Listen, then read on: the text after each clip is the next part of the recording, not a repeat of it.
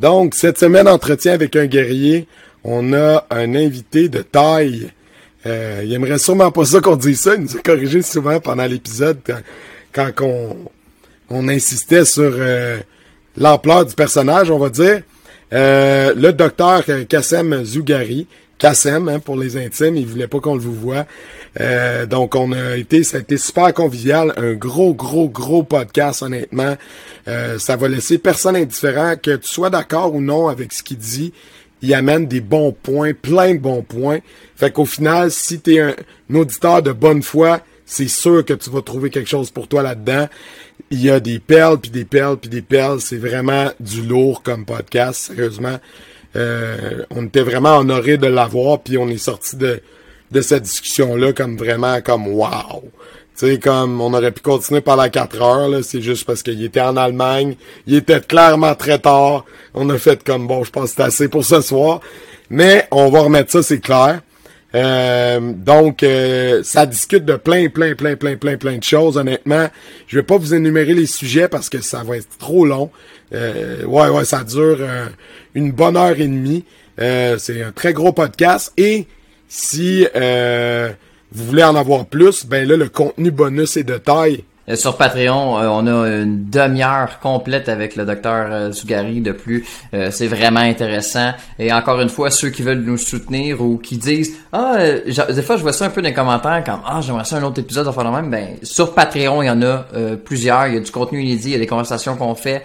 Euh, nous euh, par après et euh, tout ça. Donc c'est vraiment une bonne plateforme à aller chercher. Si jamais vous aussi vous écoutez les lives et vous voudriez participer, ben vous pouvez rejoindre certains niveaux qui vous permettent à 10 dollars par mois. Sinon, ben si vous voulez juste nous supporter, ben ça fait plaisir. Puis n'oubliez pas de commenter, partager et liker ce qu'on fait, c'est ça nous aide beaucoup aussi. Bon podcast. L'épisode de cette semaine est une présentation de Midi Santé. Midi Santé est une entreprise existant depuis 1996 spécialisée dans la confection et la livraison de repas santé destinés aux enfants en service de garde, en garderie et en milieu familial. Chacun des repas est conçu frais chaque jour avec des ingrédients de première qualité et c'est ce qui fait leur renommée. Pour plus d'informations, c'est le 1 877 240 4866. Les cicatrices nous rappellent d'où on arrive Les combos qu'on doit livrer quand le destin chavire. Guerrier, on fera ce qu'il faut pour la famille. Cœur de lion, œil de tigre, on a la paix dans la mire. The battles are never ending, I know. But we will get up and get on with the fight. And we'll do whatever for what is right. Just put your trust in us, in us. Bienvenue à Entretien avec un guerrier. Cette semaine, euh, on reçoit une sommité euh, francophone des arts martiaux, une sommité du ninjutsu, le docteur Kassem Zougari, qu'on a eu la chance d'écouter à plusieurs reprises sur différents podcasts, notamment celui de notre, avis, notre ami Marvin Vega. Donc, bonsoir, docteur Zougari. Merci d'être présent avec nous aujourd'hui. Tout, le plaisir est pour moi. alors, juste pour terminer, hein, sommité, pas du tout. Euh, mais appelez-moi Kassem parce que docteur, ça fait. C'est vrai que c'est le titre universitaire, mais appelez-moi Kassem. Parfait. Si vous le dites. c'est Jérémy qui vous voit encore. Donc, Kassem, c'est ça. C'est le réflexe de, de karaté. Hein, euh, le vouvoiement, c'est une chose très belle, enfin, c'est très beau, etc. Mais euh, et, bien entendu, ça fait, part de ça fait partie de l'éducation et quelquefois on a du mal, quand il y a des automatismes, hein, c'est un peu comme dans les arts martiaux, on a du mal à les, à les retourner. Mais c'est un très bon automatisme, le vouvoiement. Mais entre nous, m'appeler Kassem, on se tutoie, ça, ça permet aussi de, de comment de mettre les choses un peu plus naturelles, de laisser les choses parler. Parce que quand on vous voit, quelquefois, il y a, il y a un petit peu de distance. Hein. Et puis, euh, bon, si j'avais 80 ans avec la barbe qui tombe comme ça, que vous vous voyez, là, c'est tout à fait normal. Là, allez, on y va. Ben, justement, on va pouvoir euh, euh, savoir un peu plus. Euh, vous situer dans l'échelle du temps. vous êtes né où et à quel moment les arts martiaux sont arrivés dans votre vie? C'est arrivé comment? Alors ah, bon, je suis né à Paris en 1972, hein, le 7 juin 1972.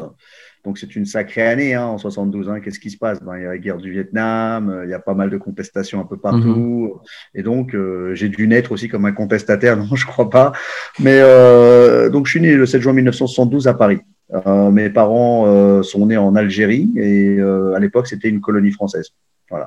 Mhm. Donc, je suis en 1972. Alors, comment j'en suis arrivé aux arts martiaux? Donc, je suis le, fils aîné de cinq frères.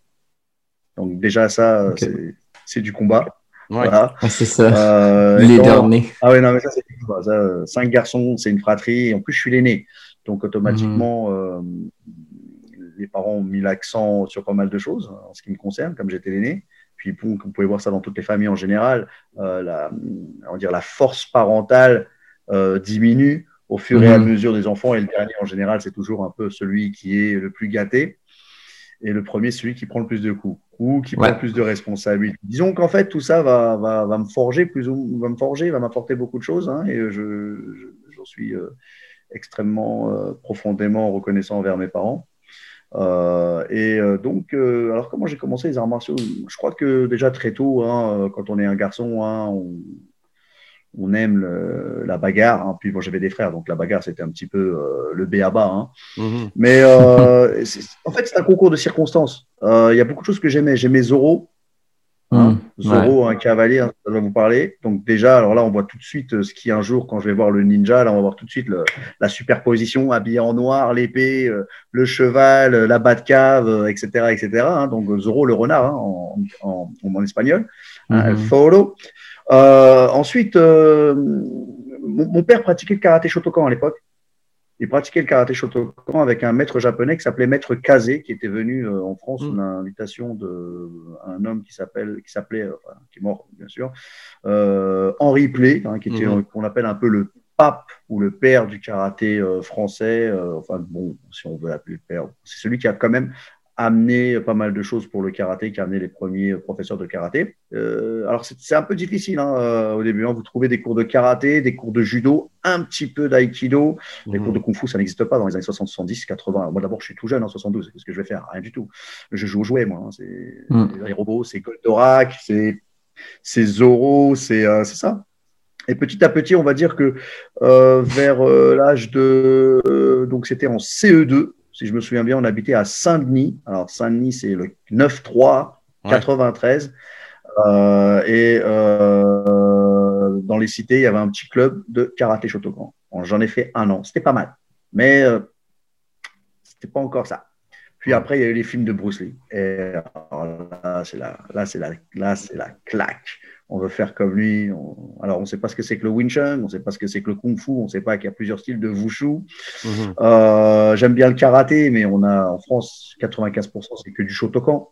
Il n'y a pas encore euh, le Wadoryu, le Shitoryu, le le Shinkai, le Uechi. Ça, il faut attendre vraiment longtemps. Et en plus, après, toutes les formes de karaté qu'on a aux États-Unis, hein, comme le Kempo karaté mhm. ou le Kempo karaté de Ed Parker et toutes ces formes qui vont se créer, qui sont un peu hybrides.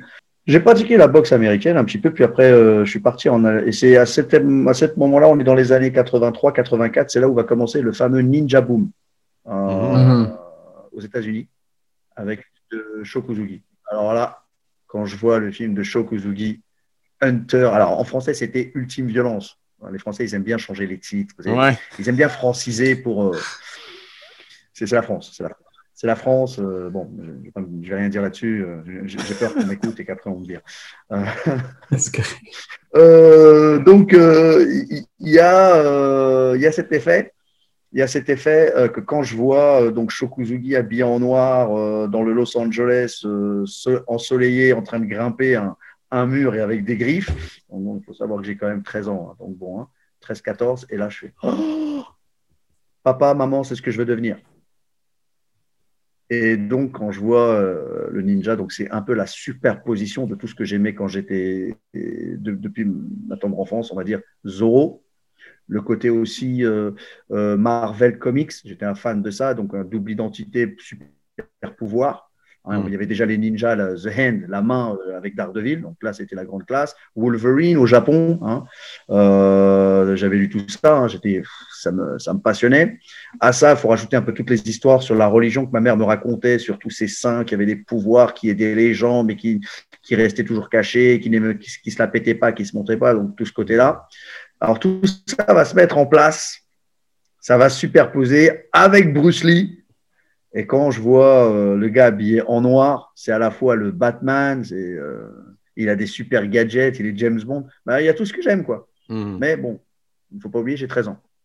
Donc voilà Mhm. comment ça commence. Puis euh, en 84-85, 85, oui, 85-86 pour être plus précis. Ben écoutez, je prends un magazine, je vois une adresse, il y a marqué Ninja, je téléphone. Est-ce que. Il me fait, oui, on enseigne le ninjutsu. Moi, je dis, ouais, bah, je m'en fous, moi. Parce qu'on met la cagoule et on jette les shurikens. Il me fait, ouais, j'arrive. Et prends mes- j'arrive, je. Voilà comment ça s'est passé. Donc, euh, j'ai pas honte de le dire. hein. Moi, tout ça, quand j'ai acheté Ah. mon premier kimono, c'était waouh, je l'ai porté. C'était avant le terrorisme, hein, quand même. hein. Je pouvais le porter à cette époque-là, donc euh, Mhm. pas de problème. Ma mère elle m'a dit, Ah, qu'est-ce que c'est que ça Voilà, et je commençais donc avec un professeur qui euh, se disait très proche de professeurs japonais, qui disait qu'il connaissait pas mal de choses, qui revenait du Japon. Euh, bon, comme beaucoup de professeurs, c'est euh, par ce professeur que j'ai connu le nom de Hatsumi.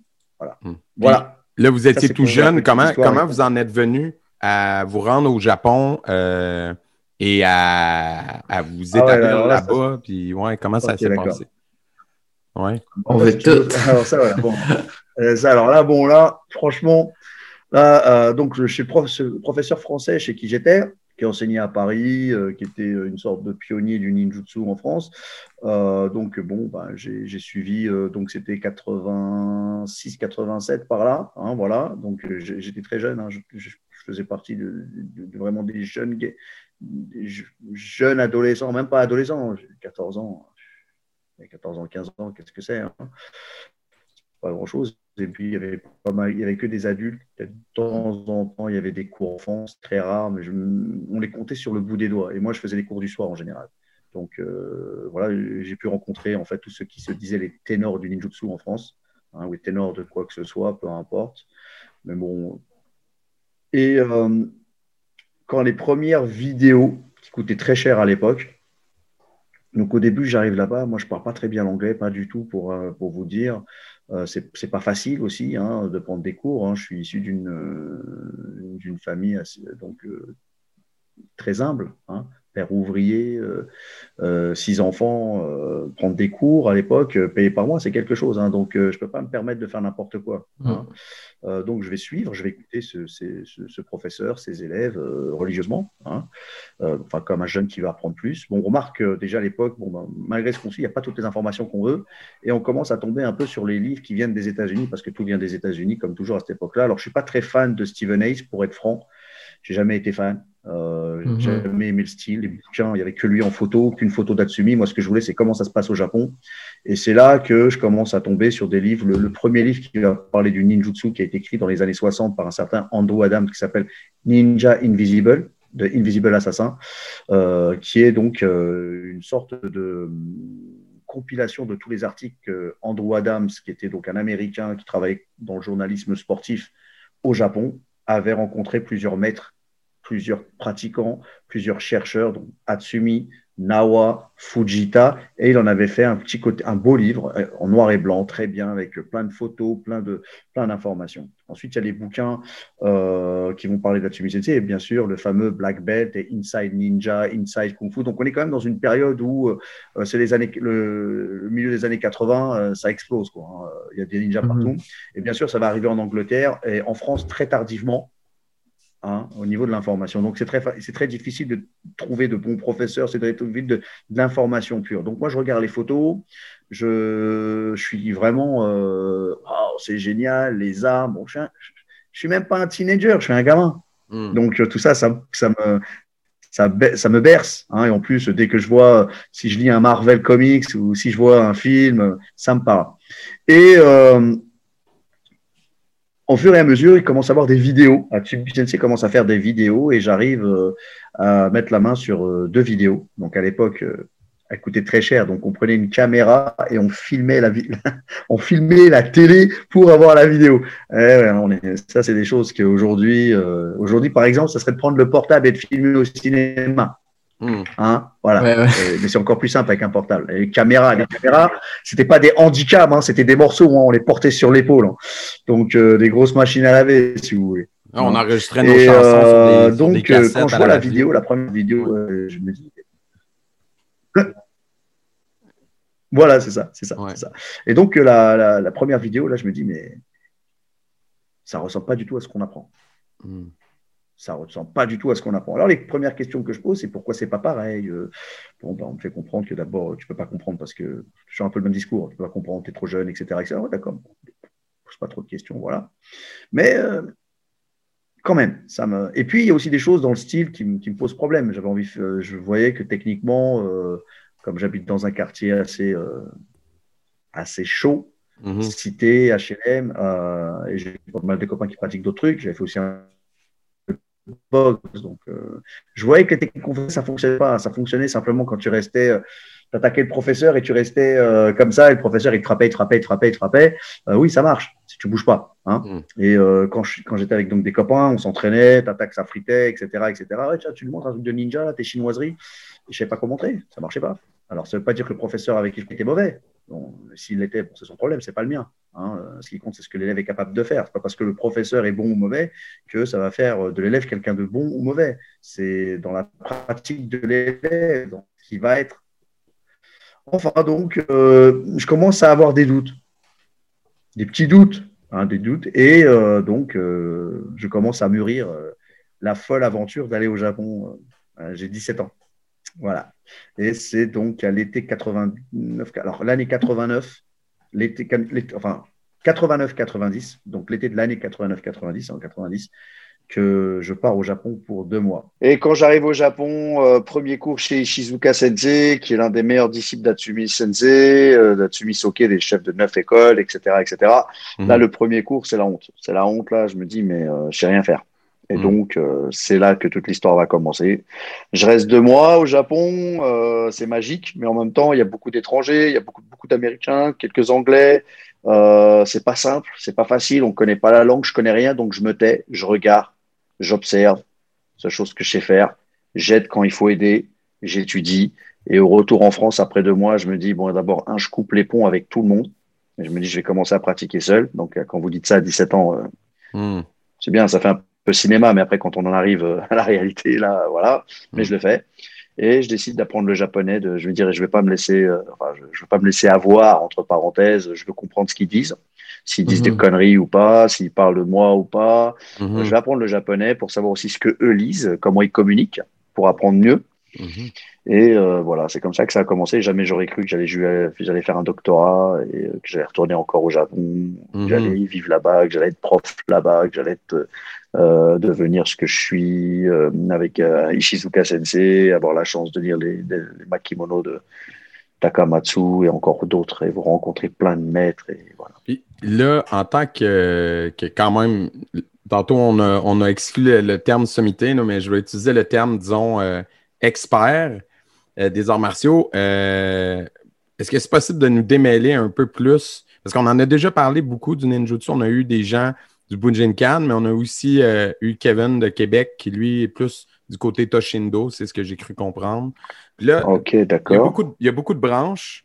Euh, on essaye de démêler tout ça. Puis euh, étant directement là-bas au Japon, étant très proche des grands, peut-être nous faire un historique un peu de, de- du ninjutsu. Là? historiquement, historiquement, la pratique du ninjutsu, ou ce qui va devenir, ce qui va être nommé un jour le ninjutsu, est pratiqué par un type de guerrier bien spécifique qui euh, est utilisé pour euh, trois choses.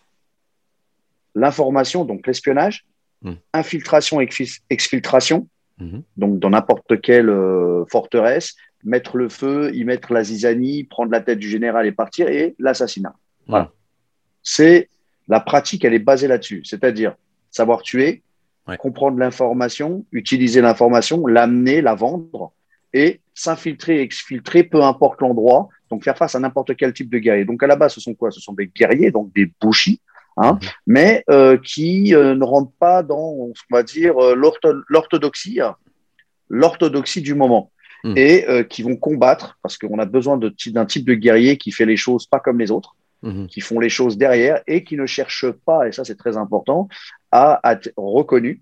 Mm. Alors, pas tous, hein, mais en général, à être reconnus ou euh, à tirer un bienfait ou euh, une reconnaissance ou un grade spécifique ou une position dans l'échelle guerrière. C'est pour ça qu'après, on va créer donc euh, deux castes différentes, les ninjas et les samouraïs, alors qu'en fait, un ninja à la base, c'est un guerrier, c'est un bushi, c'est un samouraï qui va choisir une voix, une pratique, une vision des choses complètement différente du guerrier qui va être attaché à une certaine orthodoxie avec la relation euh, euh, à son seigneur, etc., etc. Mais voilà, donc voilà, ça c'est la première chose. Ensuite, vous avez plusieurs écoles.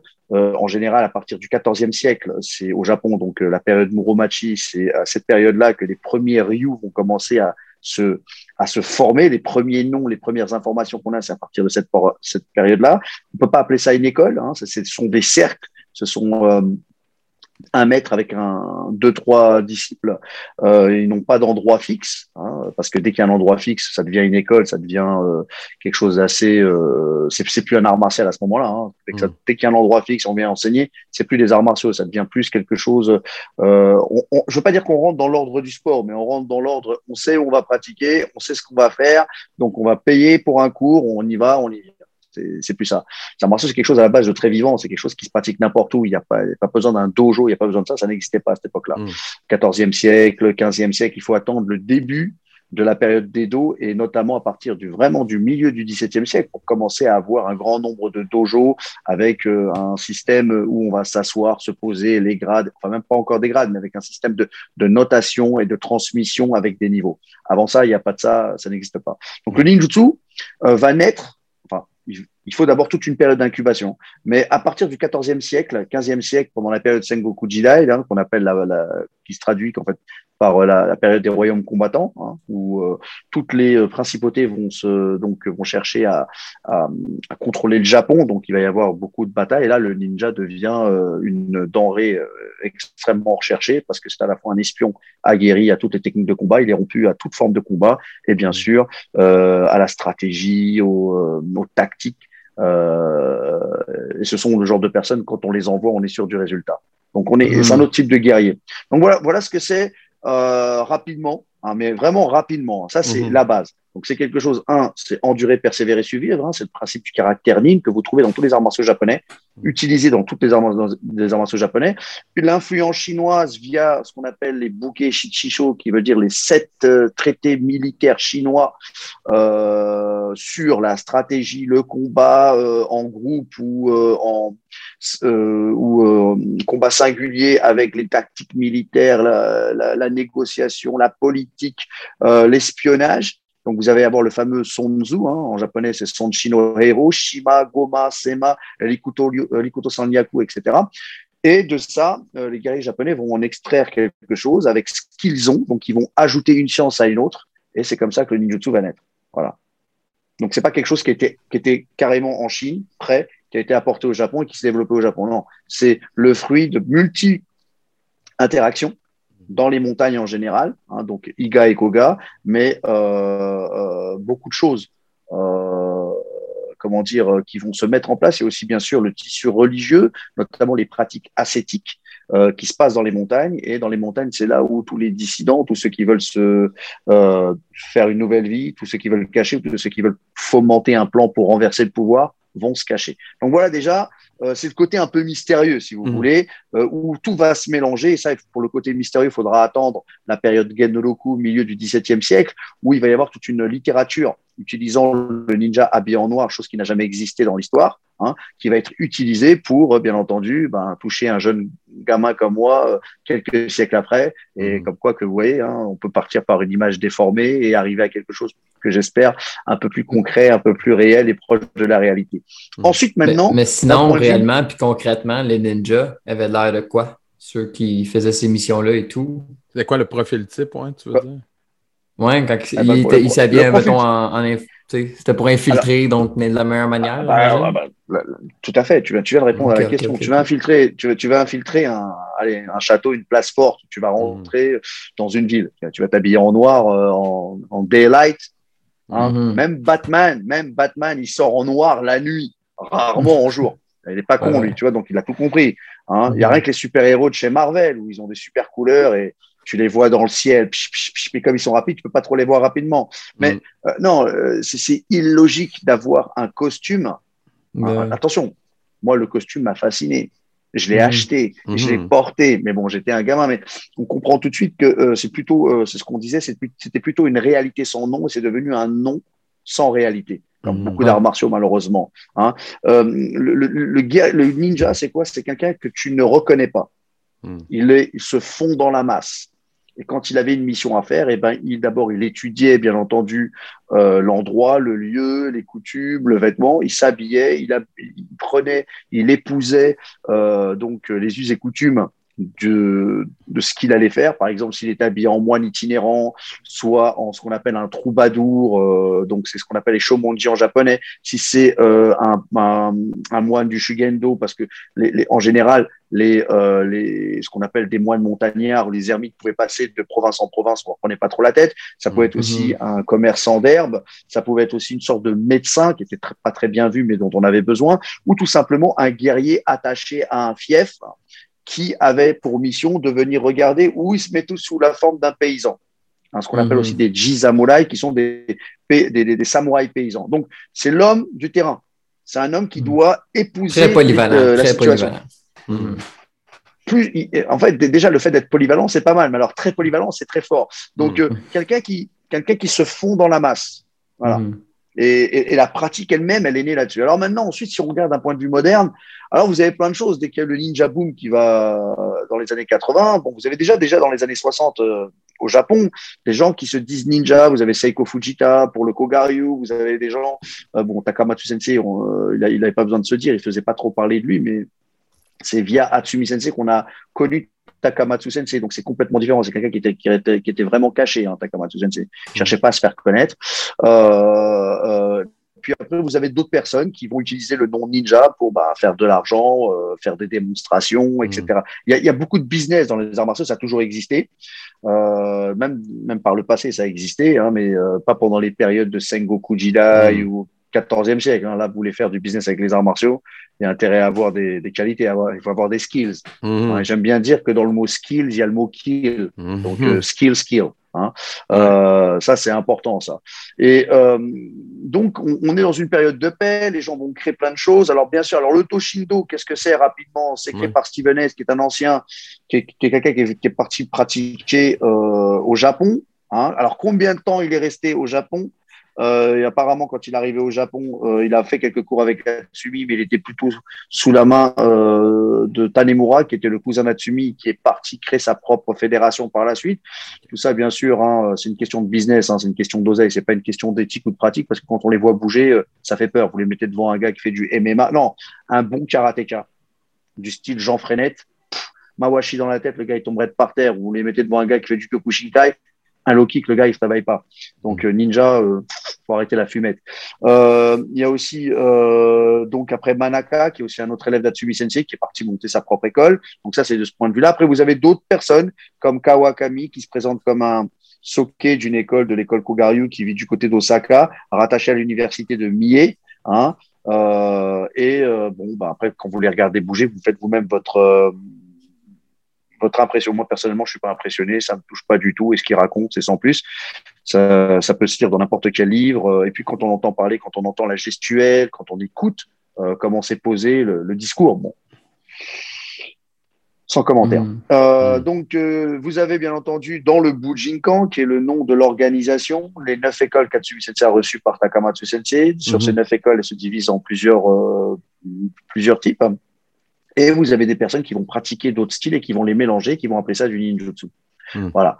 Donc, euh, nord-américain, euh, pareil en Europe, vous avez beaucoup de charlatans.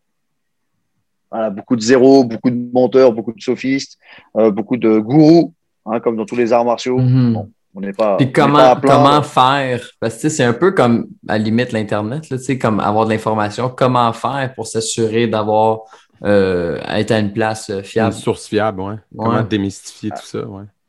Alors, c'est pas facile. Mhm. Mhm. C'est pas facile parce qu'il y a beaucoup d'émotions là-dedans, il y a beaucoup d'émotivité, Ouais. il y a beaucoup de, de recherche de mystère. Il y a des gens qui, qui vendent du mystère, qui vont te faire croire qu'ils vont t'apprendre des super pouvoirs, des trucs comme ça.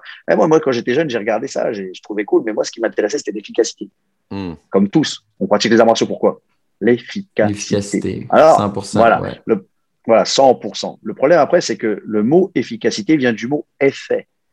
Il crée un effet. Et c'est un effet qui nous met tous sur la même table et on se respecte tous. Que vous Mm. venez du judo, du, que vous venez des sports de combat ou des arts martiaux classiques ou des nouvelles écoles créées, on recherche tous l'efficacité. Et l'efficacité n'a pas de drapeau.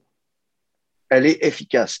Peu importe le style, on peut reconnaître l'efficacité. On peut aussi reconnaître la beauté d'un mouvement, la beauté d'un kata, d'une forme, quelle que soit, ou la, beauté d'un jab, d'un jeu de jambes, hein, ou d'une technique.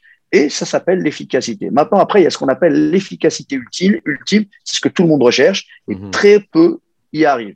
Très peu, parce qu'alors là, bah oui, il, s'agit d'une élection, il s'agit d'un cœur, il s'agit de beaucoup de choses. Donc, euh, c'est pas facile parce qu'il y a beaucoup de personnes qui vont utiliser euh, la gentillesse, la sincérité euh, des gens, de jeunes personnes qui veulent apprendre et qui vont les, euh, comment dire, les, les lobotomiser, les brainwashed, Hein, mhm. leur faire un lavage de cerveau, leur faire croire que c'est ci et ça. Et une fois qu'on est attaché là-dedans, c'est très difficile de se réveiller jusqu'au jour où on prend une bonne droite dans la gueule. Hein. J'ai des amis en, en, boxe qui disent il n'a pas encore reçu une bonne droite dans la gueule. C'est un bon direct, un bon jab. Tu on parle pas de combat là, une bonne, une bonne gifle, une damn. Voilà, quelque chose qui, hmm. qui te remet tout de suite à ta place, qui te ramène à la réalité. ses valeurs. Là, hmm. Voilà. Alors, euh, c'est pas facile, mais d'un autre côté aussi, il y a toute la richesse d'Internet, euh, d'avoir un tout petit peu d'intelligence de regarder, de comparer, d'aller voir les gens directement, de leur poser des questions et surtout, même si on ne connaît pas les arts martiaux, on est quand même des êtres humains. Et qu'est-ce que mhm. ça veut dire? Qu'est-ce que ça veut dire? Ça veut dire qu'on peut voir si la personne, elle est déjà gentille. Attention, pas intéressé, parce que souvent on peut être euh, gentil parce qu'on est intéressé, parce qu'on veut l'élève, on lui dit oh, t'es very good, very nice, comme je vais t'enseigner, tata, t'inquiète pas, regarde les grades, voilà comment c'est chez moi, etc. Ou on va, on va le, on va le, comme on va le caresser dans le sens du poil. Hein. Mm. Euh, non, non, de regarder comment la personne se comporte avec les élèves, comment elle se comporte avec les gens extérieurs, sa gentillesse, comment elle parle, euh, et surtout comment elle bouge. Ça, c'est très important. Alors, on ne peut ne pas être capable de juger l'efficacité, mais on peut regarder, jauger la manière dont il se tient, s'il fait pas trop le samouraï ou trop le guerrier, ou s'il n'est pas un peu trop euh, bizarroïde. Tout mm. ça, c'est des choses qui, euh, avec l'éducation personnelle qu'on a, qu'on peut regarder. Alors, ça n'empêche pas qu'on va se tromper, et il faut se tromper parce que euh, de l'erreur naît la, la connaissance. Hein. Mm-hmm. De l'erreur naît la connaissance. La sagesse elle-même vient de, du nombre d'erreurs hein, et surtout de la, la, la longanimité, de savoir qu'on a, on s'est trompé et donc on peut euh, ouvrir le cœur aux autres et euh, les accepter. Donc voilà, voilà comment on fait, mais c'est pas facile. Il va falloir mmh. tomber, il va falloir se faire mal, il va falloir euh, euh, souffrir un peu. Hein. Ce qui compte, c'est qu'est-ce qu'on va en tirer de tout ça?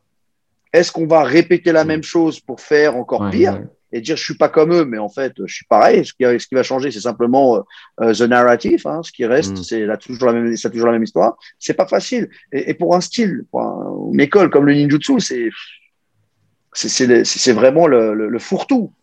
C'est très facile. Il y a tout. Il y a tout. Tout le monde crée sa propre école.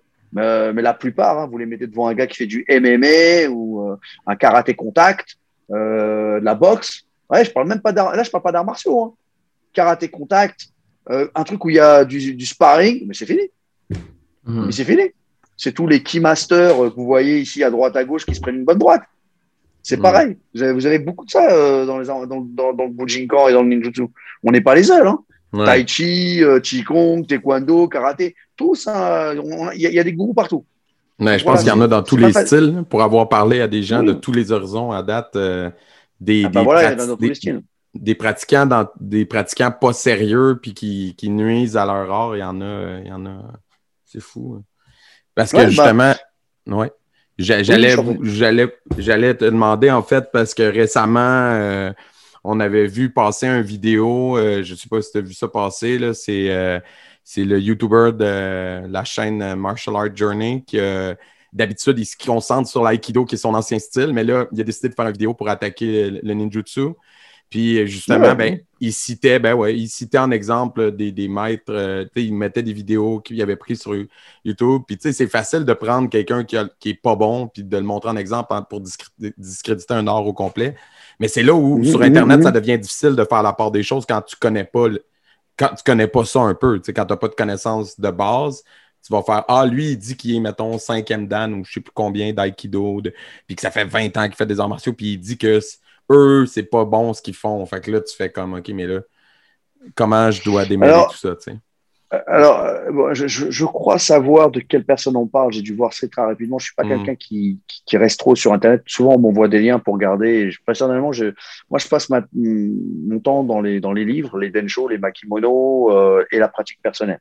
Et puis, euh, bon, on a tous, je pense comme vous tous, des vies de famille, travail, bon, voilà. Mais quelquefois, on m'envoie et on regarde. Hein. Il, Mhm. il faut un peu de curiosité. Faut, faut pas, faut pas fermer les yeux sur euh, la, la réalité parce que ça fait partie aussi de la réalité. Hein. La connerie, la Mhm. Fait partie de la réalité. Hein. Le- Donc, Ouais, je, je crois savoir de qui on parle. Mhm. Euh, J'ai vu son aikido. Euh, je pense qu'il n'a jamais mis les pieds au Japon et qu'il ne sait pas ce que c'est que l'aïkido. Mhm. Ah, Attention, qu'on s'entend bien. L'aïkido n'est pas un art martial, mais découle d'une école de jujitsu. Mhm. Et c'est un très haut niveau. Et il y a certains qui sont capables de le faire. Mhm. Maintenant, attention, c'est pas facile. Ça veut dire que l'idée derrière l'aïkido, l'idée même qui va être à l'origine de l'aïkido, c'est ce que vous trouvez dans tous les arts martiaux classiques au plus haut niveau, de l'art du sabre, de la lance, etc. Mhm. Et c'est pas n'importe qui qui est capable de le faire. D'accord? Et Mhm. c'est le problème, c'est qu'ensuite, ça va rentrer dans un, dans un, dans un monde euh, de l'éducation, comme le judo, comme le karaté, comme le Mhm. kudo, comme l'aïdo, le yaido, comme le kendo, le naginata-do, qui vont rentrer dans, dans un monde de l'éducation. Et quand on rentre dans l'éducation sportive, vous êtes obligé, parce qu'il y a des règles, vous êtes obligé, parce que bon, il y a des subventions, il y a tout ça, Mhm. c'est plus un art martial. Il y a, on va dire, des vestiges d'un art martial, quelquefois de vieux vestiges. Et ensuite, on va rentrer dans un système où on enseigne, où on explique, où on n'est plus dans le combat, où on est peut-être Mhm. dans une forme d'éducation. Donc voilà. Mais ce qui fait, ce que cette personne fait, que je connais pas, Mhm.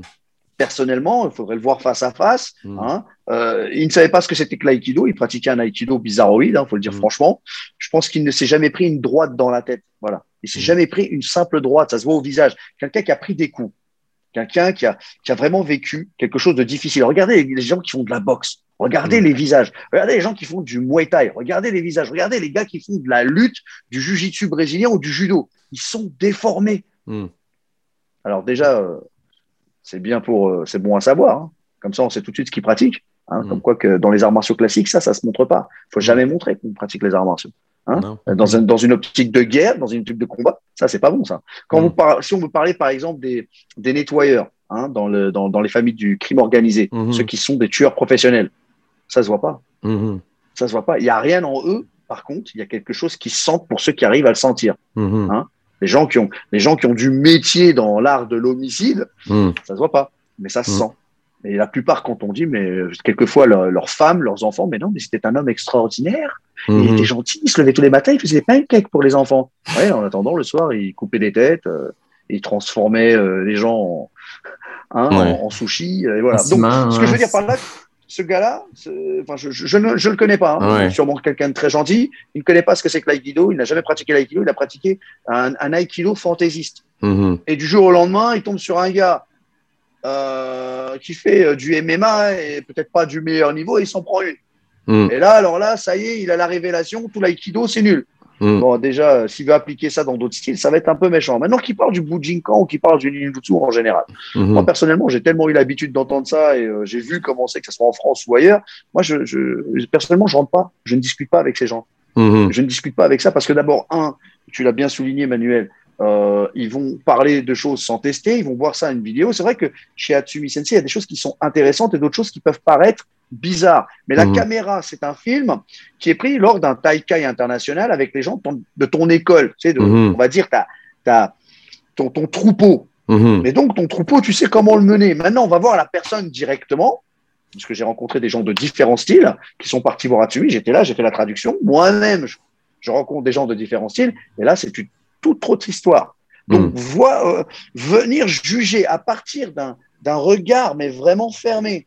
Mhm. Fermé, d'avoir une vision petite. Oui, c'est ça, Atsumi, c'est ci. En ninjutsu, c'est pas ça. En karaté, c'est ci. Oh, c'est un menteur. Oh, il a fait ci. Le style ne marche Mhm. pas. Mais euh, ça, c'est parce qu'on a Internet et on est derrière un écran. Voilà, ça, ça me, ça, ça me fait, ça me fait sourire, c'est inutile. Euh, en plus, le gars, ben, il a des nombres de vues parce qu'on est dans une génération où les gens sont plus, font plus de Internet jutsu ou du Internet do plus Mhm. que euh, de la pratique.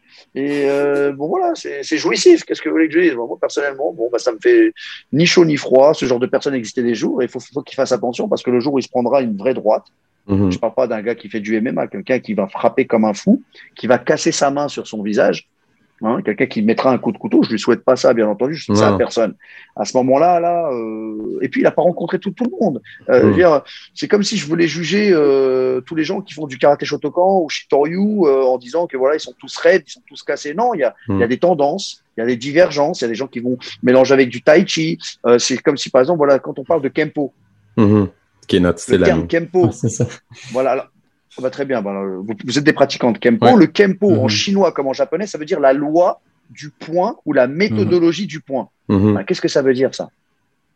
Qu'est-ce que ça veut dire déjà en français ou même en québécois? Ça veut rien dire. Mhm. Ça veut rien dire parce que c'est un terme générique. Quand je vous dis ninjutsu, c'est un terme générique qui veut dire technique, moyen, artifice. Jutsu, c'est ce que ça veut dire en japonais. C'est technique, moyen, artifice. Donc déjà, euh, ça va loin. Et. Nin, Shinobu, Shinoba, c'est le endurer, persévérer, survivre, tenir caché, caché, etc. Alors, euh, c'est très général. Quand je vous dis Kenjutsu, ça veut dire technique moyen d'utiliser le Ken, qui est le sabre droit. Mhm. C'est générique. Le fencing, c'est un Kenjutsu. Il y a- Mm. euh, c'est générique. Quand je vous dis Jujutsu, c'est générique. Ça veut rien dire. Ça veut dire que comme on peut pas expliquer la chose d'un point de vue structurel, schématique, on va le mettre dans un terme générique. Même quand on dit judo, c'est la voie de la souplesse. Mais Mhm. la lutte, dans la lutte gréco-romaine, il y a une forme de souplesse. Ouais. Dans les luttes, euh, de la lutte turque ou la lutte sénégalaise, vous avez aussi une forme de souplesse. Il faut Mhm. connaître les leviers, etc., etc. Donc, on peut dire aussi que c'est des formes de judo. Bien entendu, c'est pas dans l'idée de Jigoro Kano, peut-être. Il faudrait regarder quelle est la définition que donne Jigoro Kano au judo ou au jujitsu. Donc, pareil pour le kempo. Alors, on va dire Mhm. le kempo karaté. Même ça, ça veut rien dire. Kempo, la, po- la loi du point, du karaté, soit de la main de Chine, soit de la technique de Chine, soit de la technique de la main vide. Mhm. Qu'est-ce que ça veut dire, la technique de la main vide? Mhm.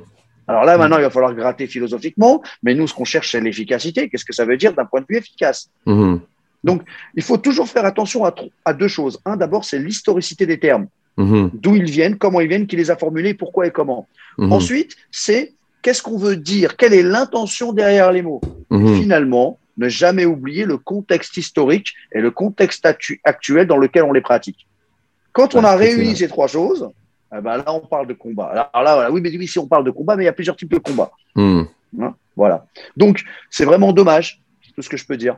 Ouais. Mais c'est pas. Il peut dire ce qu'il veut sur le Bujinkan, moi, personnellement. Maintenant, si demain il vient face à moi et qu'il veut me voir et qu'il veut me tester, il n'y a aucun problème. Moi, moi j'ai toujours été ouvert. Ouais, viens, attaque comme tu veux, vas-y, euh, pas de problème, vas-y. Pourquoi pas. Mais c'est inintéressant. Ouais, tout à fait. Ça se porte comment le, le ninjutsu dans le monde? Parce que c'est peut-être un hasard, là, mais tu sais, sur le nombre de, de- de- d'épisodes qu'on a fait, on a quand même eu beaucoup de pratiquants ninjutsu au Québec, dont certains que vous connaissez, là, Stéphane Meunier. Puis on Ah a ouais, eu non, mais Stéphane Meunier, c'est. Ouais. c'est- Stéphane qui nous a raconté frère, une anecdote ça. avec vous, d'ailleurs. Euh, Ouais. Puis euh, après ça, on avait eu Bernard, on a eu Bernard Grégoire. aussi. quoi? Ouais. Stéphane, Ok. il nous a raconté votre, euh, votre rencontre, puis la première fois qu'il avait été au dojo, qui était comme dans la forêt, puis il dit il faisait nuit, il Oui, oui, oui. pleuvait, c'était sombre, ça fait l'air d'un film. Ouais, c'est ma- c'est moi, c'est moi qui ai, qui ai créé un peu le. En fait, je les ai fait passer par des chemins. euh, C'est vrai que ça fait peur un petit peu. hein. C'est euh, ouais, c'est vrai, c'est vrai, c'est vrai, que ça fait peur. Il y a pas tout. Et encore, hein, Stéphane, ce qu'il a vu, c'est tranquille. Mm. Euh, quand on a, quand on a, euh, bon, moi j'étais au Japon quand on a créé ce dojo, on a monté de toutes pièces avec Ishizuka Sensei et tout. Euh, il y avait même pas de lampadaire.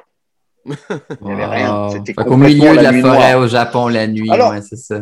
C'était, c'était pas vraiment. Alors oui, c'était une forêt. Euh, Mhm. avant, euh, c'était une forêt sur une décharge publique. OK. à la base, il y avait une partie, et donc il a fallu creuser des trous pour jeter tous les morceaux de verre qu'il y avait dedans. Donc des fosses de 2 mètres, il y en a trois en tout, je me souviens, puisque c'est moi qui les ai, qui les ai creusés. J'avais 17 ans quand je l'ai fait. Voilà. Mm. Et pendant deux mois, on a tout euh, désherbé et on a monté euh, la première euh, petite pièce et le grand dojo. Voilà. Enfin, le grand dojo, c'est à peu près une vingtaine de tatamis, c'est pas très grand. Ça peut tenir euh, 10, 15 personnes à l'aise, 20 personnes un peu serrées. Mhm. Et euh, autour, c'était toute une, c'était une forêt. Il y a d'un côté une forêt de bambou et de l'autre côté une forêt d'arbres. C'était très calme. Puis bon, maintenant, ça c'est un petit peu, euh, bien sûr, comme partout, hein, euh, bah, ça se désherbe, ça se déboirise. Et euh, bon, bah voilà. Mais euh, quand Stéphane était venu, il n'y avait pas grand monde qui allait dans ce dojo. Mhm. Hein, euh, donc je l'ai amené par les petites routes, parce que bon, et puis j'avais pas que ça à faire, leur faire le grand chemin, là, donc je suis passé par les petites routes.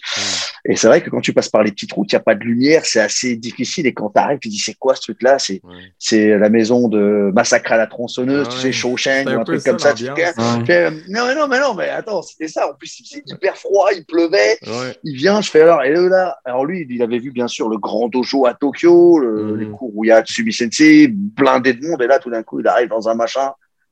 Waouh! Mhm. Bon, je, je, je savais, je savais quel effet j'allais faire. Mhm. Attention. Ah, ça a fonctionné.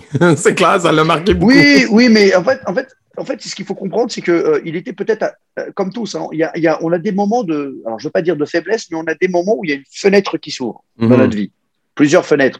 Et certaines fenêtres sont peut-être plus importantes que d'autres, mais elles sont toutes liées les unes aux autres.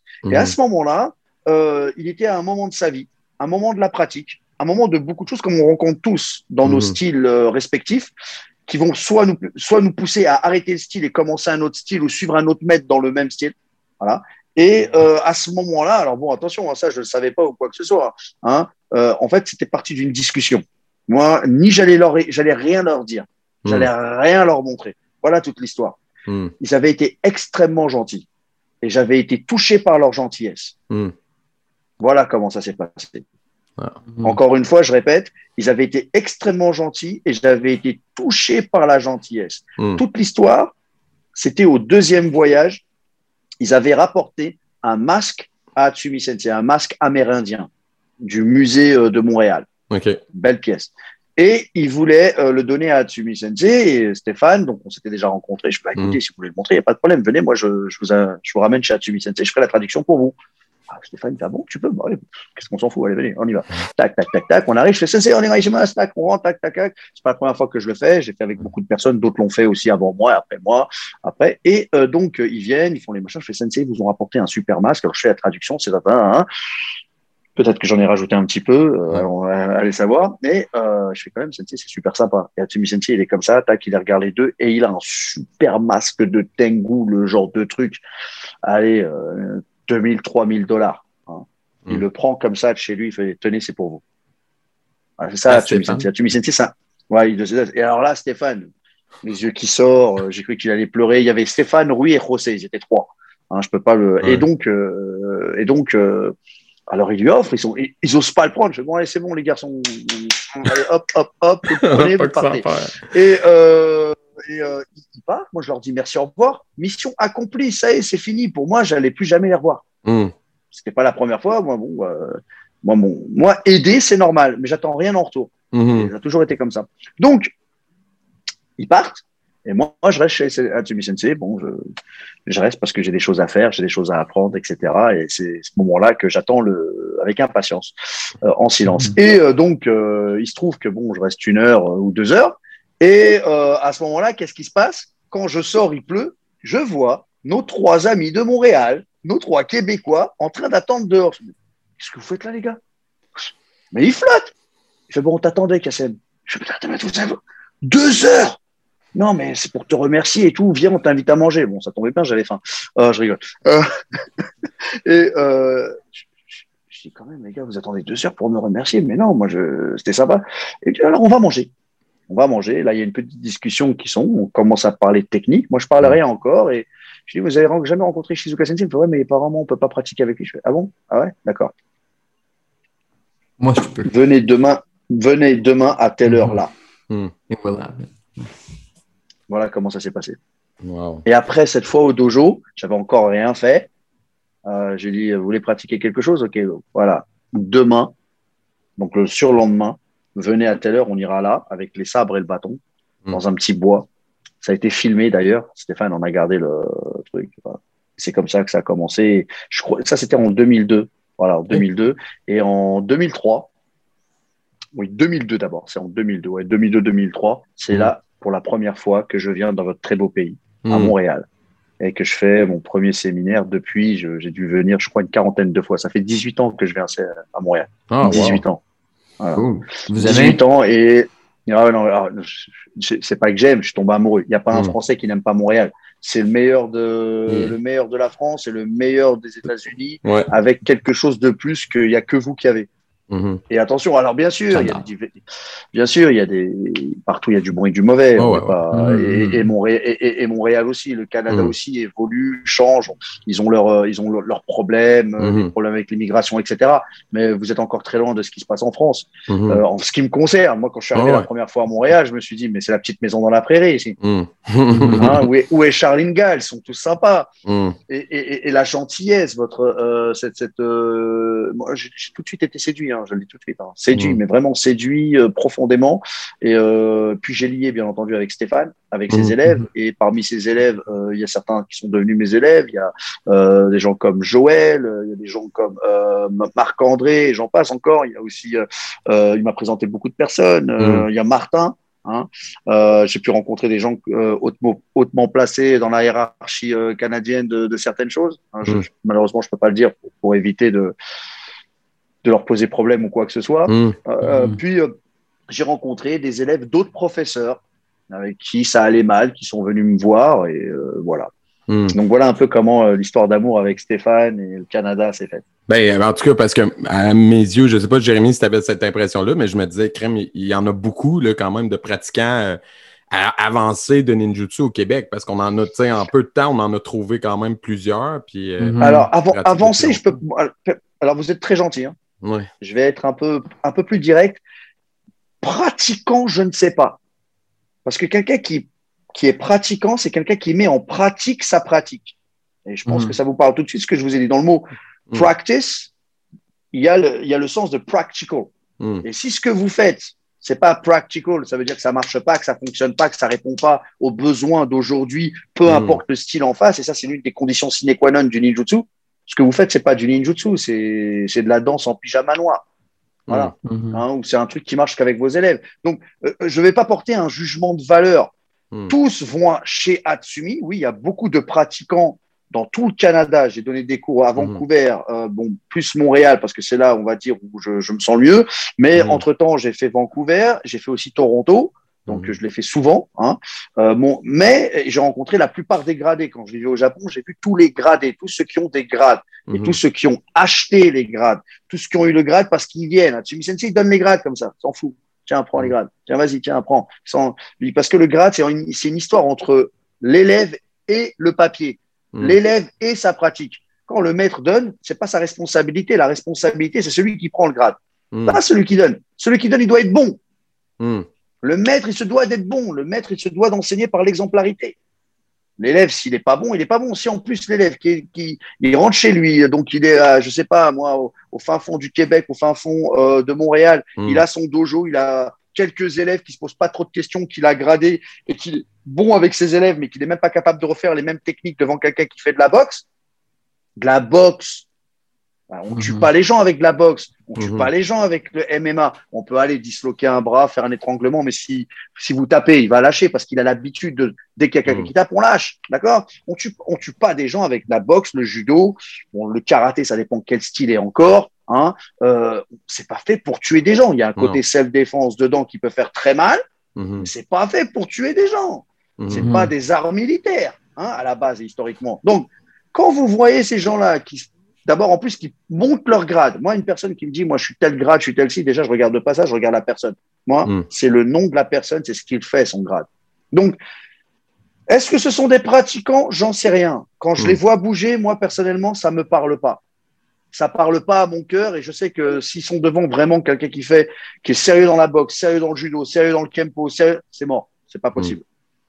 Mais il y a beaucoup de pratiquants au Canada, à Québec, comme aux États-Unis. Mhm. Une grande partie de tous les pratiquants du Canada, si ce n'est pas pour dire toutes, ont appris à partir des États-Unis. Ils sont tous allés Ouais, soit c'est chez Stephen. Hayes Ouais. et ses élèves. Ils sont tous comme ça, avant d'aller au Japon. Donc Ouais. il y a une sorte de, un peu, on va dire, de lien vassalique. Tu passes par moi pour aller là-bas. Et après, quand ils se disent, ils disent tous élèves d'Atsumi, mais bon, élèves d'Atsumi, il faut pas, faut arrêter de fumer, hein. Même si, même si je sais que maintenant, euh, c'est légal euh, de fumer au Canada parce que Oui, j'étais là oui. quand il y a eu la légalisation, faut quand même arrêter de fumer, Ouais. hein. Ou arrêter de se la Ouais. mettre dans le bras en intra, ou se la mettre en intraveineuse. Non, Ouais. faut, faut arrêter. Oui. Alors oui, j'ai rencontré beaucoup de Canadiens, beaucoup de Québécois, Mhm. mais euh, celui avec qui j'ai une relation euh, privilégiée et avec qui euh, il y a vraiment euh, quelque chose, quoi. hein, Mhm. c'est euh, Stéphane ouais. Meunier, ses élèves et d'autres élèves comme Joël Boucher, etc., donc qui est le, le sociétaire de Jucado, que vous devez connaître, hein, la grande. Mhm. ah, ah, c'est les seuls avec qui il y a, on va dire, une relation profonde, des messages, une pratique. Les autres, en général, c'est bonjour, comment ça va? Bien, bien, tout va bien, bien, ça va, ça va, bien, bien. Voilà. Mhm. Ça reste courtois, Mhm. mais euh, voilà, quoi. Je n'ai aucune. euh, je regarde pas ce qu'ils font. Mhm. Euh, c'est un peu différent. Euh, on n'est pas dans le même monde. On est peut-être dans la même tour, mais on n'a pas la même vision. Puis On n'a pas la même chose. Qu'est-ce qui, qui fait, vous pensez, que les arts martiaux sont aussi. Euh, ben, que certains arts martiaux sont aussi divisés parce que, par exemple, le, le- le judo, bon, qui est Mhm. plus un, qui est un, un sport, là, qui n'est pas un art martial, selon ce que vous disiez tantôt. hein. Mais, euh, sais, le judo, eux, ont réussi à garder un front unifié, puis le karaté, non. Le, l'aïkido, non. Euh, le ninjutsu non plus, apparemment. Donc, qu'est-ce qui fait qu'on n'arrive pas à au moins s'entendre sur se dire euh, écoutez, on sait qu'on est tous différents, mais travaillons dans le même sens. C'est pourquoi il y a autant de divisions maintenant. Ouais. Alors, alors, alors, bon, d'abord, j'aime beau- beaucoup ce que tu dis. Hein. Je vais vous tutoyer si ça vous dérange Oh, pas, et ouais. j'aimerais que vous tu- tutoyez. Parce que Oui, si oui, vous me voyez, je vais être un obligé de réflexe. vous voyez. Donc, euh, et je respecte le réflexe. Euh, alors, oui, tout à fait. Pourquoi ne travaillons pas en- nous ensemble? C'est Ouais. une belle phrase. Le vivre ensemble, euh, le, le partager, le don, etc., etc. C'est pas facile. Non. On est des êtres humains. On est plein de contradictions. Et les styles sont différents. Tu, tu, tu évoquais le judo. Mhm. Bon, le judo, c'est, ce n'est pas un art martial. Non, ça. Il n'y a rien dans le judo. Il n'y a rien dans le judo. Par Mhm. exemple, on dit que le judo, il est dit que c'est une modification, enfin, c'est, c'est un nouveau jujitsu. Mhm. hein. Quand on regarde historiquement, Kano Sensei pratique deux écoles sur le tard, pas très longtemps, le Mhm. Kitoryu et le Tenshin Shinryu. Et à partir de là, au moment où il est déjà dans une école, il a déjà en tête de faire sa propre école. Ce qui fait qu'il n'est pas là pour être un disciple, il n'est pas là pour suivre un maître, il est là pour créer sa propre école. Mhm. Il faut bien comprendre ça. Ça, c'est, quelque chose qui va le, le, le mettre. Alors attention, je suis pas en train de dire que c'est pas bien. hein. Mhm. C'est, c'est différent. C'est un autre monde. Et Kano, lui, certes, pratique les arts martiaux, mais ne pratique pas comme un Funakoshi Mhm. en, en, en ce qui va s'appeler Shotokan, ne- n'est encore, et encore moins comme un Ueshiba ou un Takeda Sukaku, un. Daitoryo Aiki Jujitsu, Mhm. ou des maîtres comme Kenoama Buni et j'en passe. Hein. C'est pas le même niveau. Mhm. Techniquement, il est très loin, Kano. Il est très, très loin. Ça se voit simplement quand euh, il y a des vieux films où on le voit démontrer les, les, les- les principes du jujitsu judo. On voit qu'il n'a pas compris, il a cerné quelque chose, mais c'est pas quelqu'un qui l'a pratiqué pour de vrai dans le combat. C'est Mhm. pas quelqu'un qui était. euh, euh, il aimait les arts martiaux, mais pas comme un, pas comme un Funakoshi. Et Mhm. d'un autre côté, c'est pas ce qui l'intéressait. Et le c'est un éducateur de très haut vol. Mhm. Canon. Un intellectuel très, d'abord intellectuel et en plus qui va cumuler les postes dans la haute fonction publique. Hein, c'est pas rien. Et il parlait très bien l'anglais. Et vous savez qui est-ce qui lui ressemble et qui est né à peu près à la même époque et qui va avoir le même parcours? C'est un fameux Inazo Nitobe. Je sais pas si ça vous parle. Celui qui va écrire un fameux book qui s'appelle Bushido, The Soul of Japan. Le et qui non seulement Bushido. parlait très voilà, il parlait très bien l'anglais. Il s'est marié avec une Quaker de Pennsylvanie. Il était chrétien. Ah ouais. Et vous savez où il est mort? Au Aux Canada. États-Unis? Au Canada. Au, Ah, au ouais. Canada. Eh oui, au Canada. C'est là où il a fini sa vie. Mhm. Donc vous voyez, euh, c'est à peu près le même parcours d'un point de vue euh, connaissance. Très intelligent, euh, cumuler euh, les hautes fonctions euh, dans la politique. Ils sont aussi philosophes, ils sont aussi euh, professeurs, etc., etc. Sauf que euh, Inazo lui avait un doctorat en agro, agro, agro- je crois, c'était quoi? Agronomie, je crois. Mhm. Enfin, tout ça pour vous dire, quand on regarde le judo, le judo, c'est pas, il n'y a pas il y a pas le principe de ishisoden, c'est-à-dire la transmission euh, d'un maître à un disciple. Il n'y a pas Mhm. tout ce qui est ishinden, il n'y a pas tous ces trucs-là qui vont former une sorte de relation père, fils, disciple. Tu fais une connerie, je te fume. Hein, il y a quelque chose, et ça, ça n'existe pas. On est dans l'ordre de la transmission, on est dans l'ordre de l'enseignement de masse. Mhm. Et quand Mhm. c'est dans l'enseignement de masse, on ne peut pas enseigner beaucoup de techniques. Il faut que ce soit limité, il faut des règles. Et puis, on rentre dans un système éducatif. L'éducation physique, le terme en japonais, tai iku, qui veut dire donc karada o sodateru.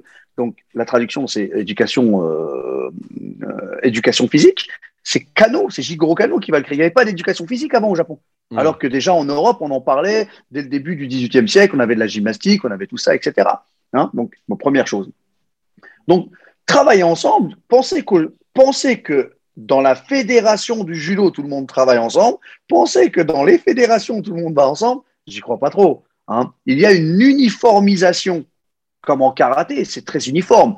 Vous avez plusieurs styles, mais c'est uniforme. Un Oitsuki, un Gyakutsuki, c'est quasiment la même chose à droite à gauche. Ce qui va changer, ce sont des, on va dire, des petites sensibilités selon les styles, que ce soit le Uechi-ryu, le Goju-ryu, oh, le Kyokushinkai, etc. Mais même dans ces familles-là, il y a des dissensions. Alors, il y a ceux qui veulent travailler ensemble, ceux qui ne sont pas d'accord, il y a toujours des petites crises d'ego, etc., etc.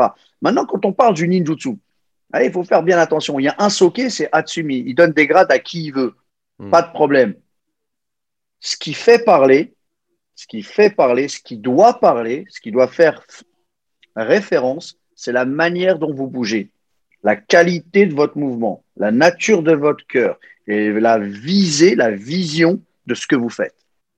Si elle est en relation avec le maître, avec la pratique et avec quelque chose qui vous dépasse, c'est ce qu'on appelle la transmission. Donc quelque chose qui dépasse, une mission qui vous dépasse. Mm. Dans le Bujinkan, 95%, pour ne pas dire 100%, c'est il m'a donné un grade, c'est moi le meilleur. Regardez ce que je fais. Voilà. Non, eux, ils font ça, moi, c'est mieux. Et c'est un peu comme ça dans tous les styles. Et Mm. pourquoi les gens ne travaillent pas ensemble? Bah, Parce que d'abord, hein, ils sont différents, en première chose, très différents. Et chacun a des visions différentes de l'art. Chacun Mm. va vouloir faire, va vouloir adapter l'art à sa manière. Mais vous avez ça aussi en Aikido, vous avez ça partout. Et je pense que c'est ça là qui fait la richesse. Parce qu'il il faut que ça soit le chaos. Il faut bien comprendre une chose. Les arts martiaux classiques, je parle pas du karaté, je parle pas du judo, je parle pas de l'aïkido. Je parle des arts martiaux classiques comme le ninjutsu, comme les écoles de sabre, sont nés dans le chaos du combat. Mhm. Il faut du chaos pour voir qui est capable de pacifier. Mm. Ce sont des gens qui ne travaillent pas dans le confort. L'art martial, à la base, c'est pas confortable. C'est pour faire Mhm. face à tout ce qui est inconfortable. C'est fait pour faire face aux difficultés. Et dès qu'on est assis dans sa zone de confort, qu'on a son petit dojo, sa petite cour, ses grades, c'est mort. Mhm. Et le nombre de, de comment, de, euh, comment dire, de recommandations de maîtres pendant la période d'Edo, à la fin de la période d'Edo, à- aux disciples, attention à l'enseignement, attention à trop enseigner, attention à s'oublier. Parce que quand on enseigne, on oublie de pratiquer. Hein? Et puis, il y a aussi le syndrome du professeur. Souvent, on veut devenir professeur pour le titre. Alors qu'en fait, un vrai professeur, qu'est-ce que c'est qu'un vrai maître? Qu'est-ce que c'est que c'est un professeur? C'est quelqu'un qui s'oublie dans la pratique pour les autres. C'est quelqu'un qui aide les autres et qui demande rien en retour. C'est quelqu'un qui cherche à ce que l'élève devienne meilleur que lui.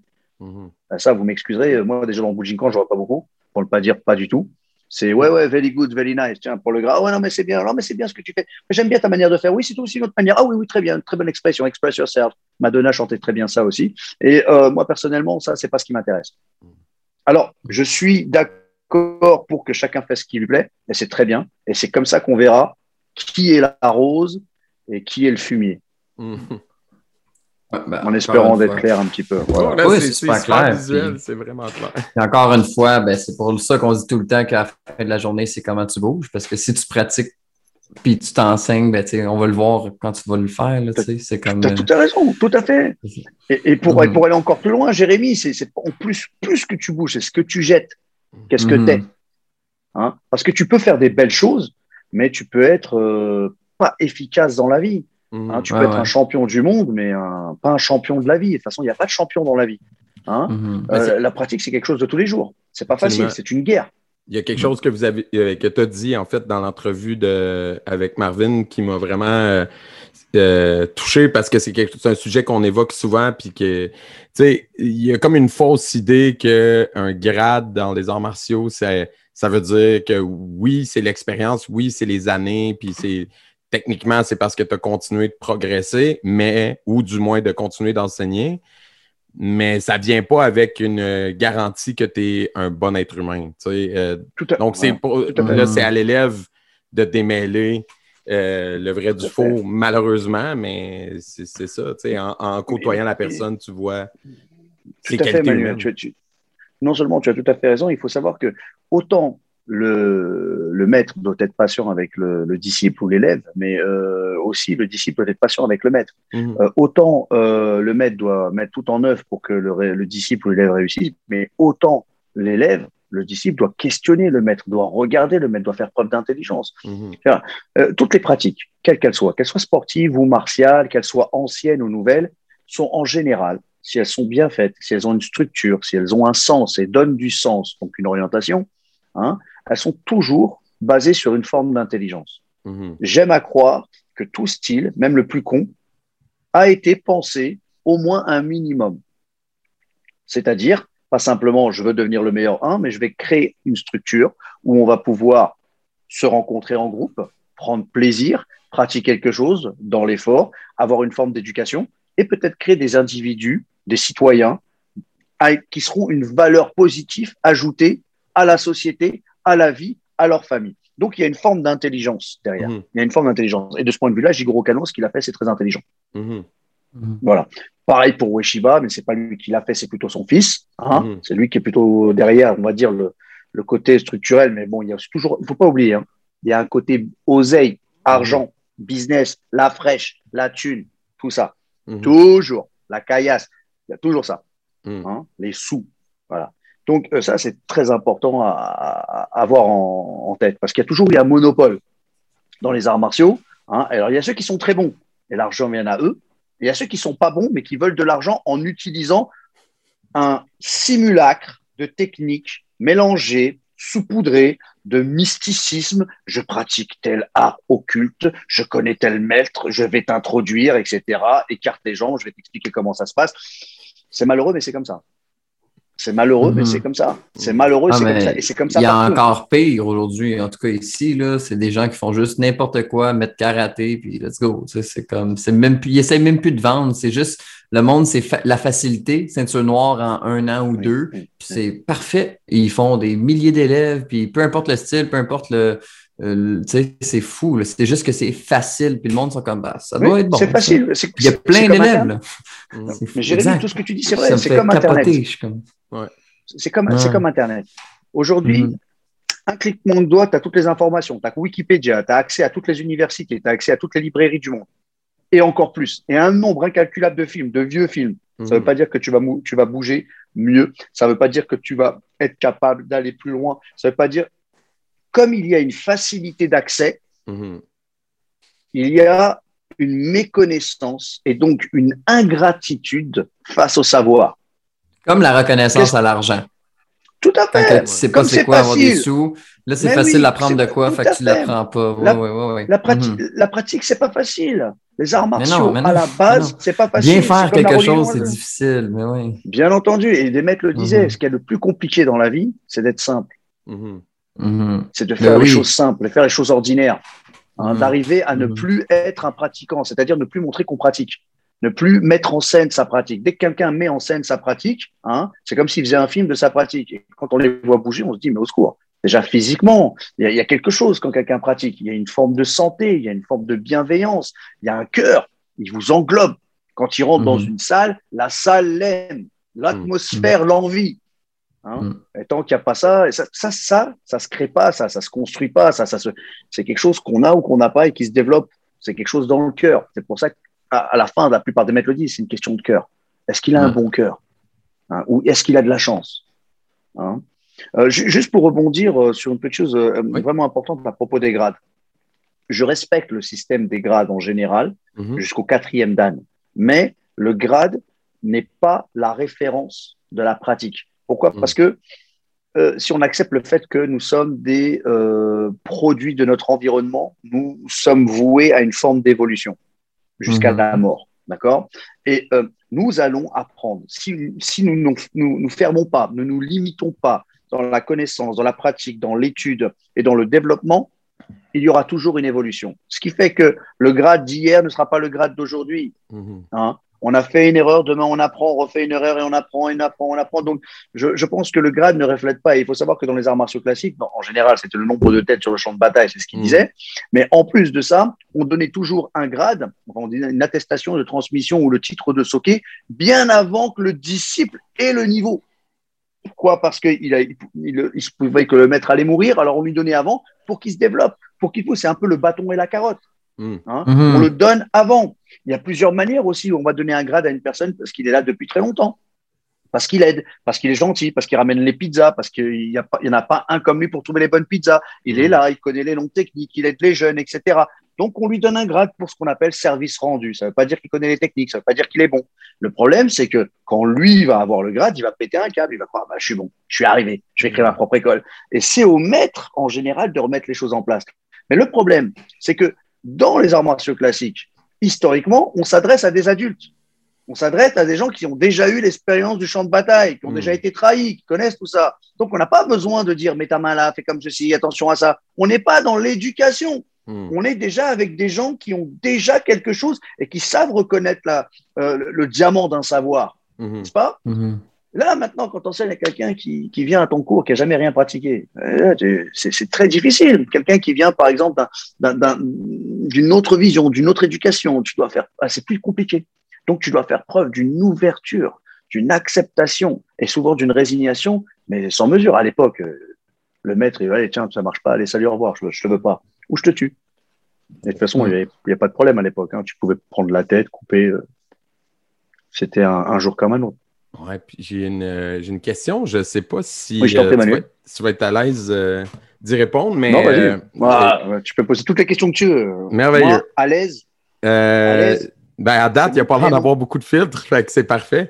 Euh, Mais moi, quand en fait, t'es ma bien question- renseigné. Ouais, non, c'est ça. Mais ma question, en fait, c'est euh, c'est quelque chose qu'on a évoqué souvent avec euh, des, des, ben, des gens d'ici, en fait, qui ont, qui ont développé des liens très proches avec des gens en Asie, que ce soit en Chine, que ce soit au Japon ou ailleurs.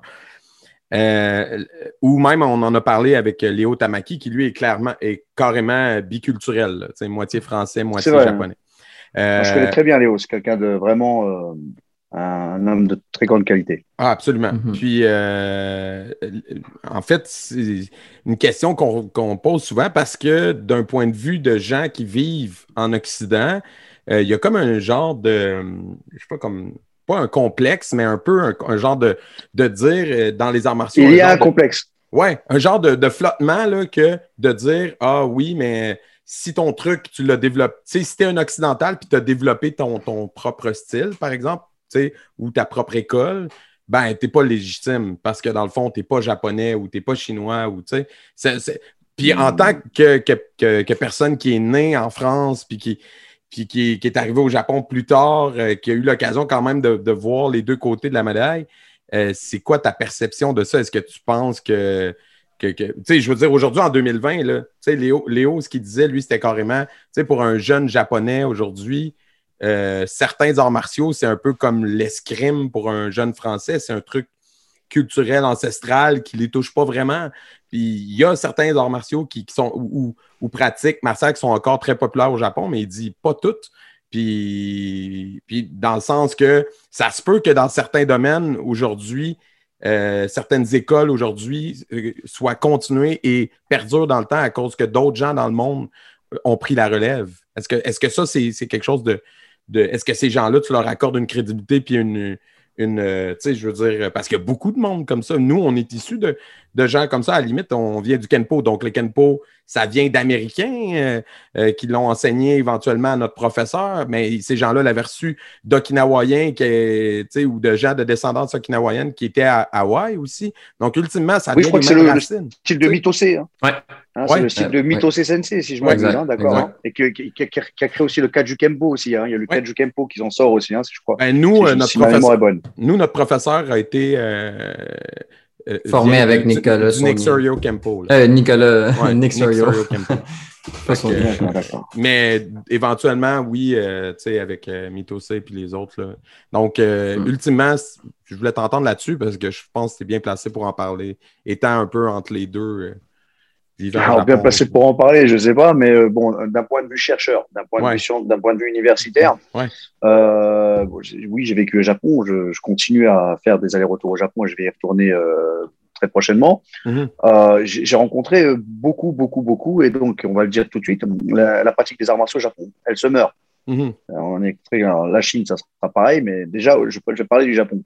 Il faut savoir que d'un point de vue quantitatif, les Européens, les Américains, on va dire les Occidentaux, Mhm. et à ça, j'ajoute, je mets les Africains, parce que le continent africain, quand ça va se commencer, ça va être encore. euh, Et on- en plus, hein, l'Amérique du Sud. Mhm. Ah, C'est énorme du Sud. ouais. c'est énorme. Il faut savoir que la quantité d'étrangers, à savoir nous occidentaux, Ouais. d'accord, qui vont faire le chemin pour aller au Japon, apprendre une culture, étudier, mettre de l'argent, faire des sacrifices. 95% des Japonais qui pratiquent les arts martiaux ne le font pas, ça. Mhm. Entendez bien ce que je dis.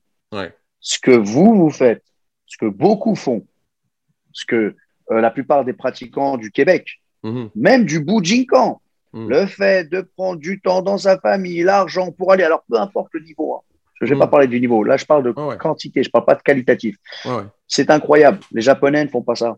Même les Chinois ne font pas ça. Alors, vous avez, oui, des Japonais qui vont aller voir des maîtres, mais bon, ils sont japonais, ils parlent la langue, ils habitent pas trop loin, ils vont voir le maître une fois.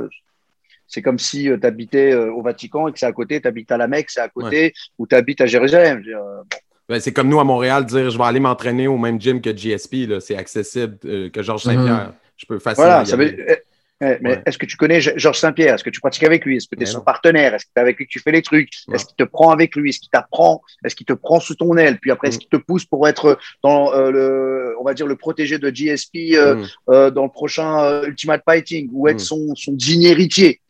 Mhm. tu vois? Donc, il faudrait que tu parles comme lui, que tu aies un peu d'accent, tu vois, un peu ce genre de choses. Mm.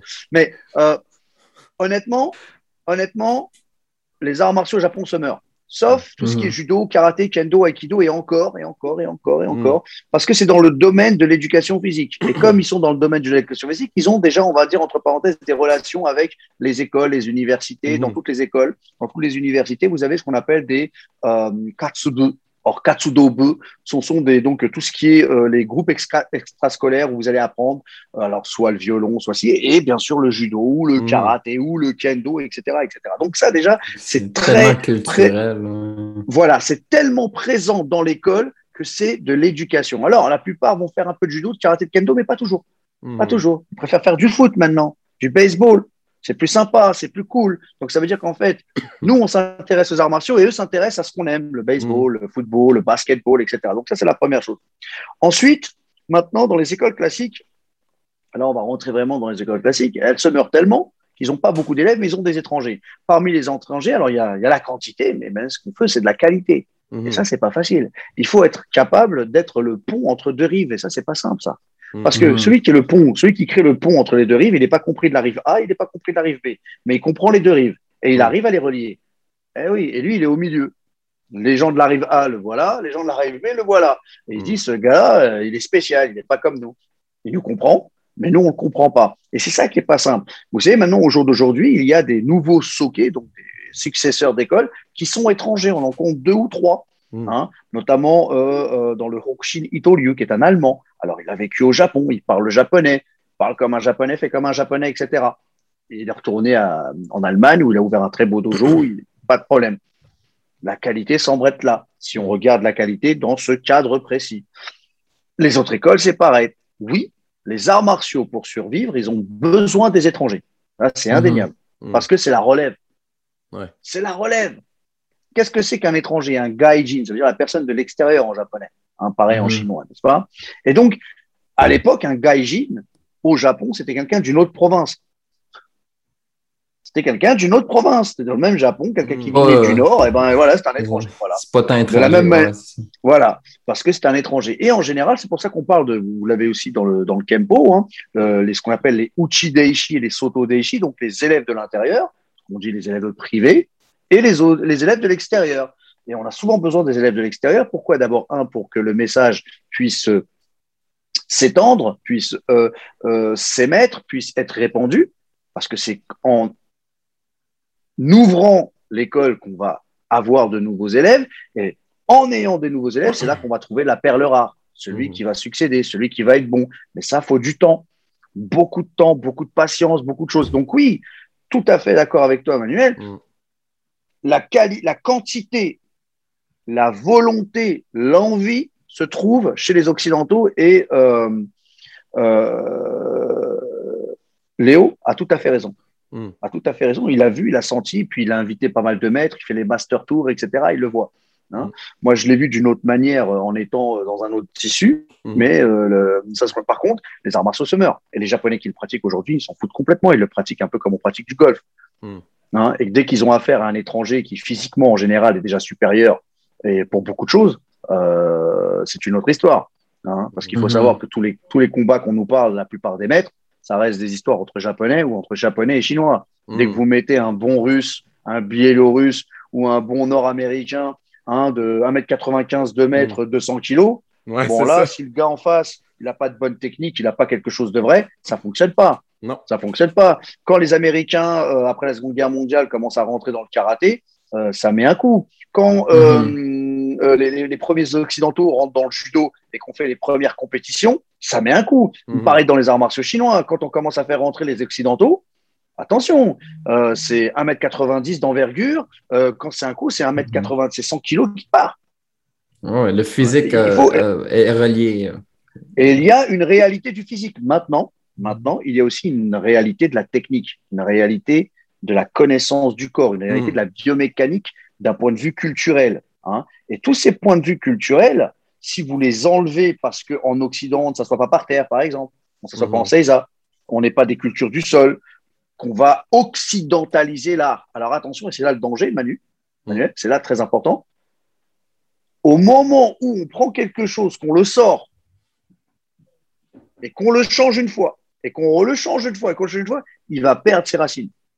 Mhm. Et c'est ça le danger. Mhm. Alors, on, on peut toujours dire, oui, mais voilà. Mais est-ce que c'est mieux de perdre ses origines que de mourir? Tu sais? C'est mieux de l'amener, par exemple, au. Canada. Non, mais c'est ça pareil, tu sais, tu comprends? Parce que si le monde J'entends, s'intéresse plus ou il n'y a plus tant de gens que ça, ben, t'es quasiment mieux de l'amener puis d'amener ta sauce à toi quasiment. Tu sais, là, je remets une expression d'un autre podcast. Que de le laisser mourir ou de laisser ça, euh, tu sais, je sais pas. Je- je- je- Ça, dis, faudrait Jérémy. demander à la personne, tu sais. qui Alors, j'entends très bien, j'entends très bien ce que tu dis, Jérémy, mais attention, c'est une très grosse, c'est une très lourde responsabilité. Mhm. Déjà, le fait d'être, le fait d'enseigner, c'est une très lourde responsabilité. De la même manière, quand t'es papa, quand t'es maman, c'est une responsabilité.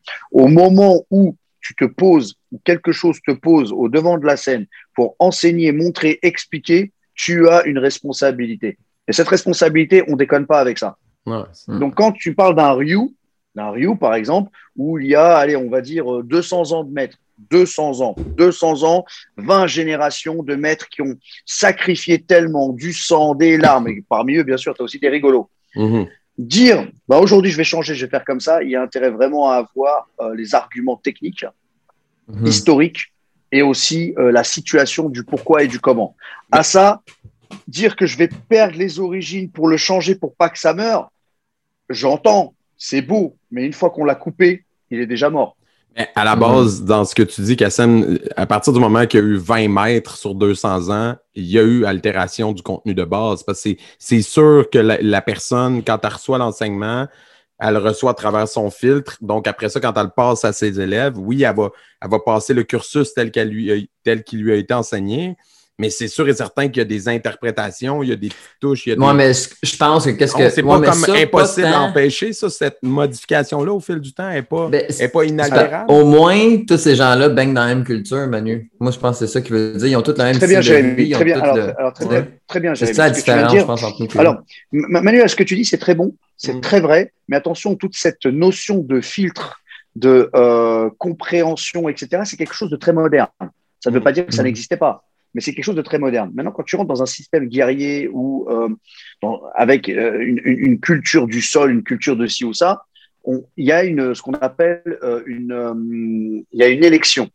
C'est le, c'est plus que le meilleur, c'est celui qui a les épaules, celui que le, dont le maître se reconnaît en lui. Mhm. Donc ça, c'est quelque chose de spécial. Maintenant, chaque maître, oui, chaque maître va ajouter sa valeur C'est-à-dire, Mhm. c'est une science qui s'ajoute à une science. Mais attention, c'est pas un ego qui s'ajoute à un ego. Non, non, non. faut bien faire attention, ça. Parce que dire qu'on met sa sauce, si sa sauce altère le style, Oui. et Mhm. l'altère comment? Parce qu'on a beaucoup d'histoires où il y a un maître, ça change, et le prochain veut revenir à ça. Ouais. Mhm. Il y a toujours ça, parce que, euh, le- en fait, c'est une question de sens. Pourquoi on est là? Mhm. Pourquoi on pratique? Comment, on faisait, comment il faisait avant? Pourquoi? Comment? Parce que ce qui se passe, c'est toujours la même histoire. C'est essayer de comprendre le passé, d'avoir une, une, une- une idée de l'histoire, une, image, une vision de l'histoire pour mieux faire face au présent.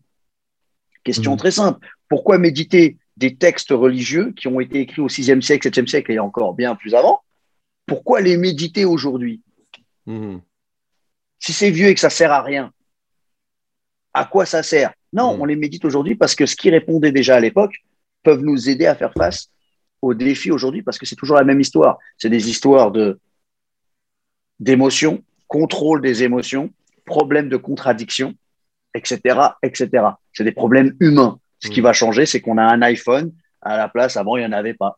On boit euh, des boissons, on a de l'eau qui vient directement à la maison, alors qu'avant, il fallait le chercher. Donc, ça, c'est quelque chose de très important. L'altération, elle a du bon que si et seulement si elle amène ce qui a été reçu à un niveau supérieur. C'est comme l'eau. Non, euh, l'image de l'eau, on l'aime tous, n'est-ce pas? Dans les armations, on n'arrête pas d'en parler. Hein? Alors, qu'est-ce qui, qu'est-ce, qu'est-ce qui nous attire dans l'eau? C'est bien la fluidité, n'est-ce pas? Mhm. hein? Eh ben, On oublie deux choses. C'est pas simplement que ça, là où l'eau. L'eau, la première chose, c'est la vie. Mhm. L'eau, c'est la vie. Le corps est constitué de 70% d'eau. En plus, on a besoin de boire. Si on ne boit pas, on ne vit pas. Donc, il y a quelque chose dans l'eau qui donne vie. Ouais. Je Mais pense donc- qu'on s'entend bien. Mhm. Et la deuxième chose, Mhm. je vais terminer là-dessus, Mhm. c'est que l'eau, c'est transparent. Quand on va dans l'eau, on en a besoin, on se sent bien dans l'eau. Il y a quelque chose de transparent, de translucide, il y a quelque chose qui pénètre, qui dépasse l'entendement. Donc, c'est pas simplement que la fluidité. La fluidité, c'est un aspect de l'eau. Donc, c'est ça qui nous intéresse dans l'eau, entre autres. Donc, ce que je veux dire par là, c'est que couper quelque chose de ses origines, c'est déjà lui, lui enlever un peu de sa vie. Et ça, faut faire très attention. Et si on le fait, il faut vraiment avoir les arguments pour ou pourquoi. C'est comme par exemple des émigrés, quelqu'un qui part, quelqu'un qui part de son pays par exil. Il n'oublie jamais son pays. C'est très Non. difficile et il va enseigner ça à ses enfants. Mhm. Alors oui, les petits enfants peuvent l'oublier, peuvent faire le choix d'oublier, d'oublier la religion, d'oublier. Ça, c'est leur problème. Mais en oubliant ça, ils oublient une partie de leur identité. Mhm. Les arts martiaux, n'oubliez pas qu'il y a une grande partie d'identité. Ça ne veut pas dire qu'il faut être japonais pour le comprendre. Mhm. On peut étudier l'identité et le comprendre d'un point de vue Mhm. historique, d'un point de vue euh, sociologique, et ça, c'est extrêmement important. Moi, je pars du principe très simple qu'il faut respecter la chose. Et pour en la respectant, on, on devient plus humble. On la garde telle qu'elle est et on essaye d'y de comprendre qu'est-ce qui fonctionne, qu'est-ce qui fonctionne pas, qu'est-ce qui été lié à qu'est-ce qui est lié à l'éducation, qu'est-ce qui est lié à la tuerie, qu'est-ce qui est lié à l'efficacité, qu'est-ce qui est lié au bien-être, qu'est-ce qui a été rajouté, enlevé, pourquoi, comment? Et ça permet d'apprendre des uns et des autres. C'est ce qu'il y a de plus beau.